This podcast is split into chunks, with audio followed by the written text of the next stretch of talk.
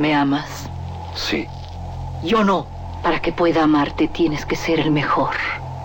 En este desierto viven los cuatro maestros del revólver. Tú tienes que encontrarlos y matarlos. De las primeras letras del guion a la proyección de la última copia. Las mejores escenas de acción suceden detrás de la pantalla. Porque ahí donde ves yo antes era rico de a madre. ¿A poco? No más que, hijo, no veas que me gasté la feria. Una parte, la neta, me la gasté parrandas, desmadre, viejas, pedo. ¿Y la otra parte? No, es así, me la gasté a lo pen... Radio UNAM y la Academia Mexicana de Artes y Ciencias Cinematográficas presentan Toma 46. El cine en voz de sus creadores.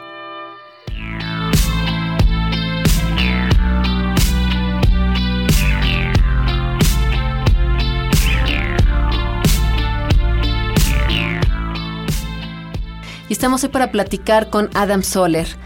Él es maquillista, ha trabajado en películas como Año Bisiesto, Paraíso, El Infierno y en series de televisión como Los Minondo y Niño Santo.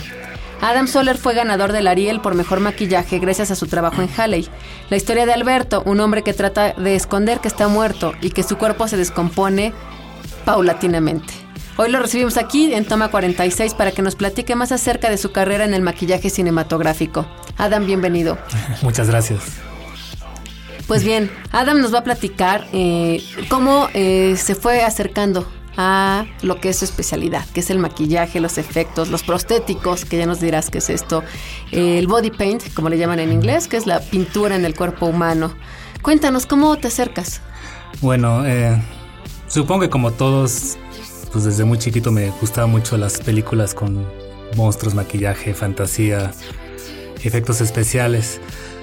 Yo no sabía que existía esta industria en México cuando era más joven. Y pues lo veía más bien como un hobby o diversión. Después, cuando llega el tiempo de estudiar, pues me decidí a estudiar diseño industrial. pues, todo, creación y todo eso. Y pues me gradué. Y por azares del destino, me invitan un día a participar en un cortometraje. Ayudar a hacer moldes y cosas por el estilo. Moldes de... De los prostéticos y... ¿Qué es un prostético, Adam? Un prostético, a diferencia de una prótesis, eh, es algo que se pega a la piel para cambiar la forma de la superficie, de la cara. Del la textura, el color. Sí, uh, pues, por ejemplo, las prótesis más famosas son las de zombie para hacer que se hagan más huesudos alrededor de los ojos. Ajá. Eh, prótesis, prótesis de balazos, cortadas. Hasta el, los cuernos se pueden considerar una prótesis. Uh -huh. Un prostético, perdón. Un prostético. Porque a diferencia de la prótesis que es más para sustituir, sustituir una parte del cuerpo que ya no está. Uh -huh. Pero sí. Y entonces te invitaron a hacer un prostético en este cortometraje. ¿Cuál fue? Eh, eh, pues era para hacer un como alienígena. Pero lo chistoso es que, bueno, yo vivía en Monterrey ese entonces. Regresé al DF, que soy de aquí originalmente. Y no se hizo el corto. Se atrasó, como todas las cosas siempre se atrasan. Entonces ya estando aquí, pues decidí, pues dije, bueno, voy a, si gustan, les ayudo en otras cosas, eso. Y sí, me dijeron que sí. Y ahí, ahí es cuando me enteré que existía la industria Ajá. de maquillaje, botargas y efectos y todo eso aquí en, en, México. Y ya poco a poco trabajando, empecé con un lugar que se llama The Látex, uh -huh. con Patti Romero y Jorge Siller. Estuve ahí un rato, aprendí varias cosas ahí y después ya de un rato decidirme a estudiar ya formalmente.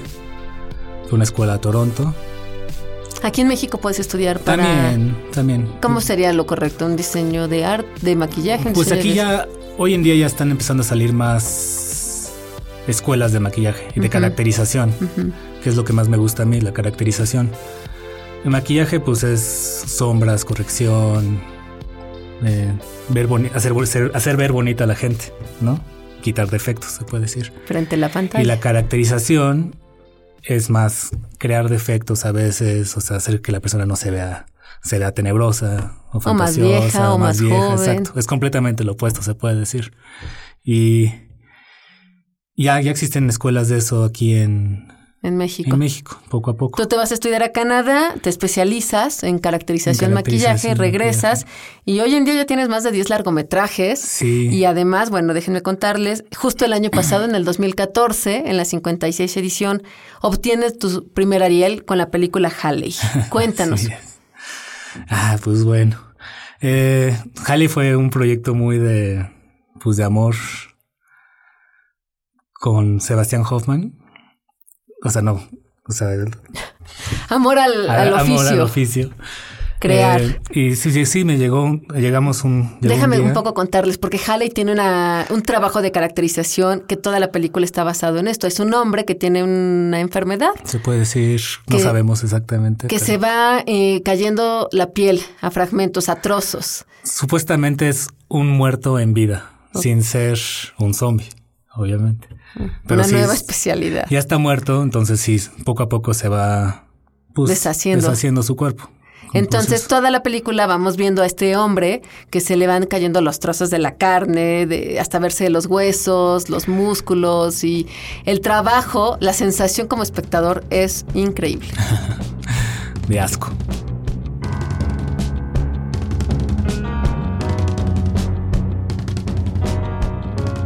Estás escuchando Toma 46.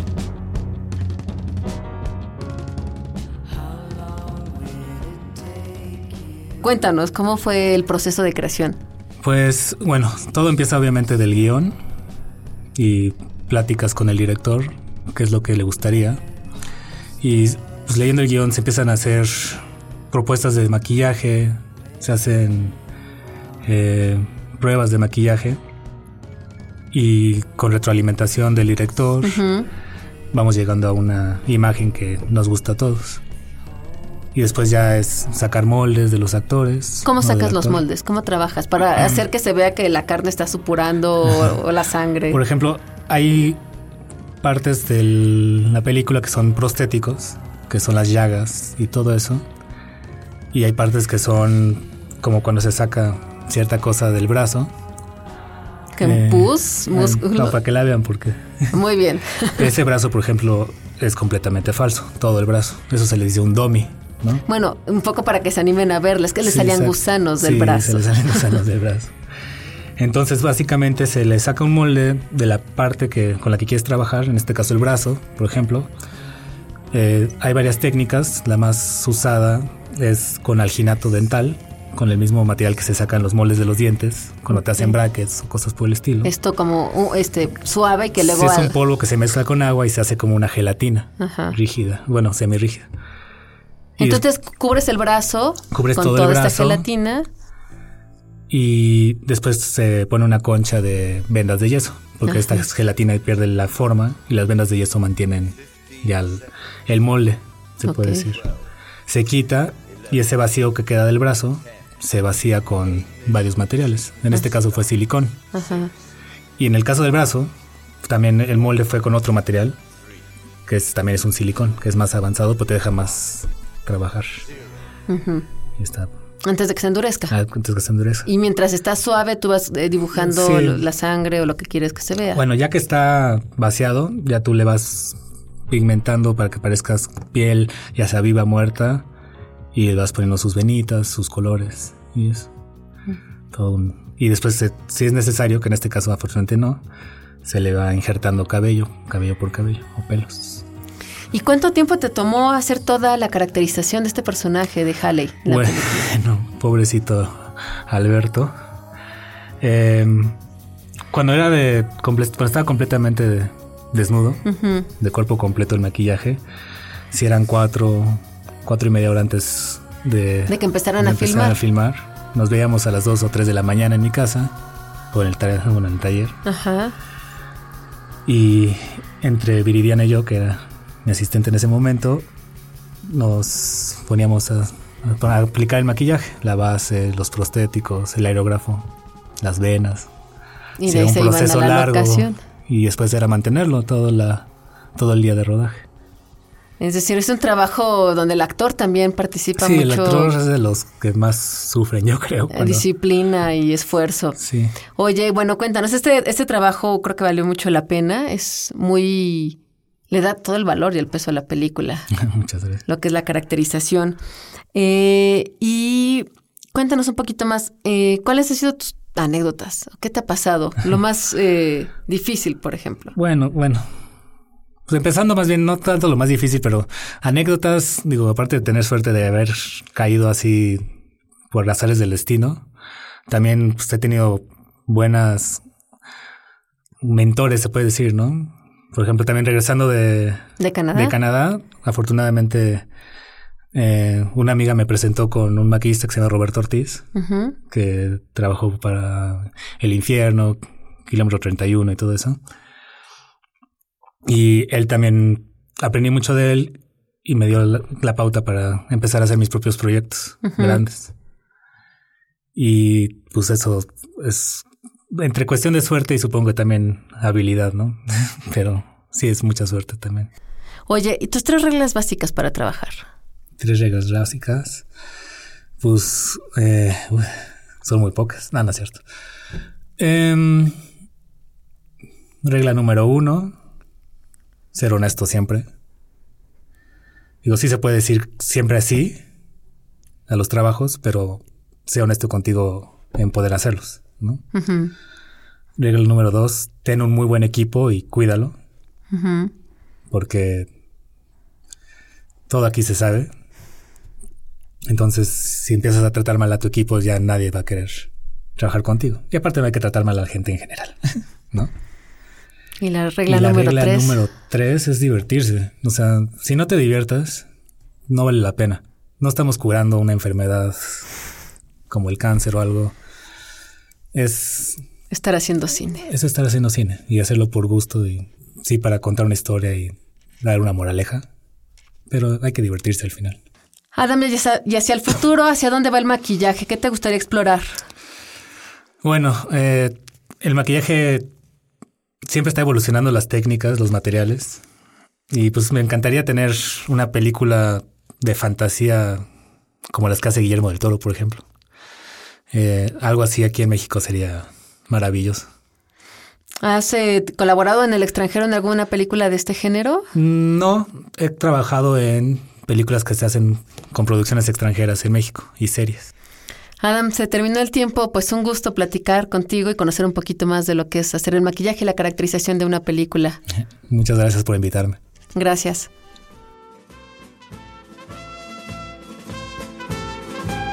Acabas de escuchar Toma 46, una producción de Radio UNAM y la Academia Mexicana de Artes y Ciencias Cinematográficas. Producción Rodrigo Hernández y Orlando Jacome. Guión Damaris Vera. Miguel Ángel Ferrini.